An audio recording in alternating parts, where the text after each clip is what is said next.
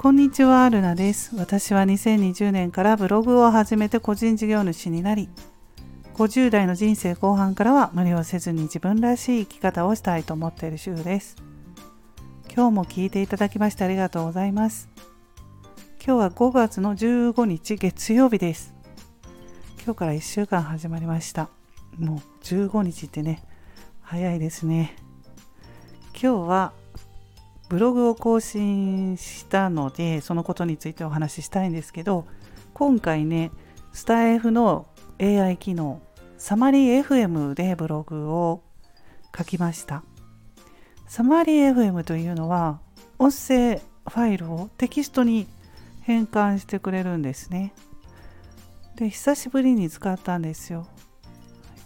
ゴールデンウィークに話していた積立 NISA 投資と貯金っていう話を今回は音声ファイルからテキストに変えてブログにしました。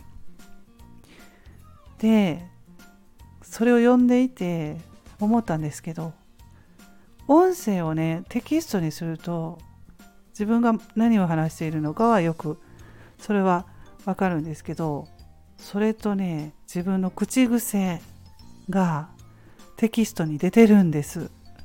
私の場合は「ね」語尾を「ね」っていう「ね」の文字が多かったのでね。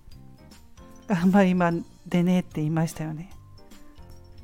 それで文章にするとちょっとねスムーズにいかないので「ね」を消しました。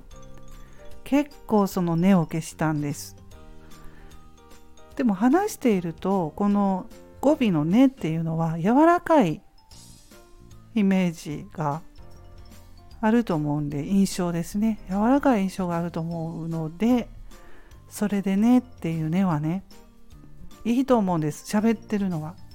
ただテキスト文章にすると読んでてスムーズじゃないんですよ。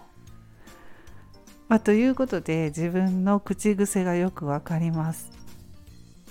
えーとかまあとかいう口癖がある人もそれがテキストに出たりするのでねちょっとまた試してみてほしいなと思うんですね。音声配信やってる人は自分の喋ったことがテキストにできるのでサマリー FM っていうスタイフの AI 機能これすごいと思うんですよ。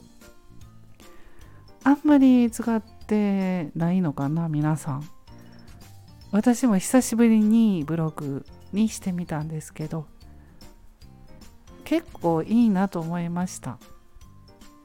うん喋ってるんだったらブログ更新テキストに書いてブログ更新できるからいいなと思ったんですね。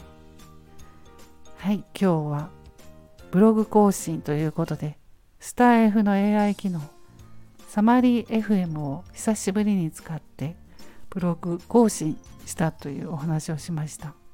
テキストにすると自分の口癖などがよく見えますのでよろしかったらまた試してみてください。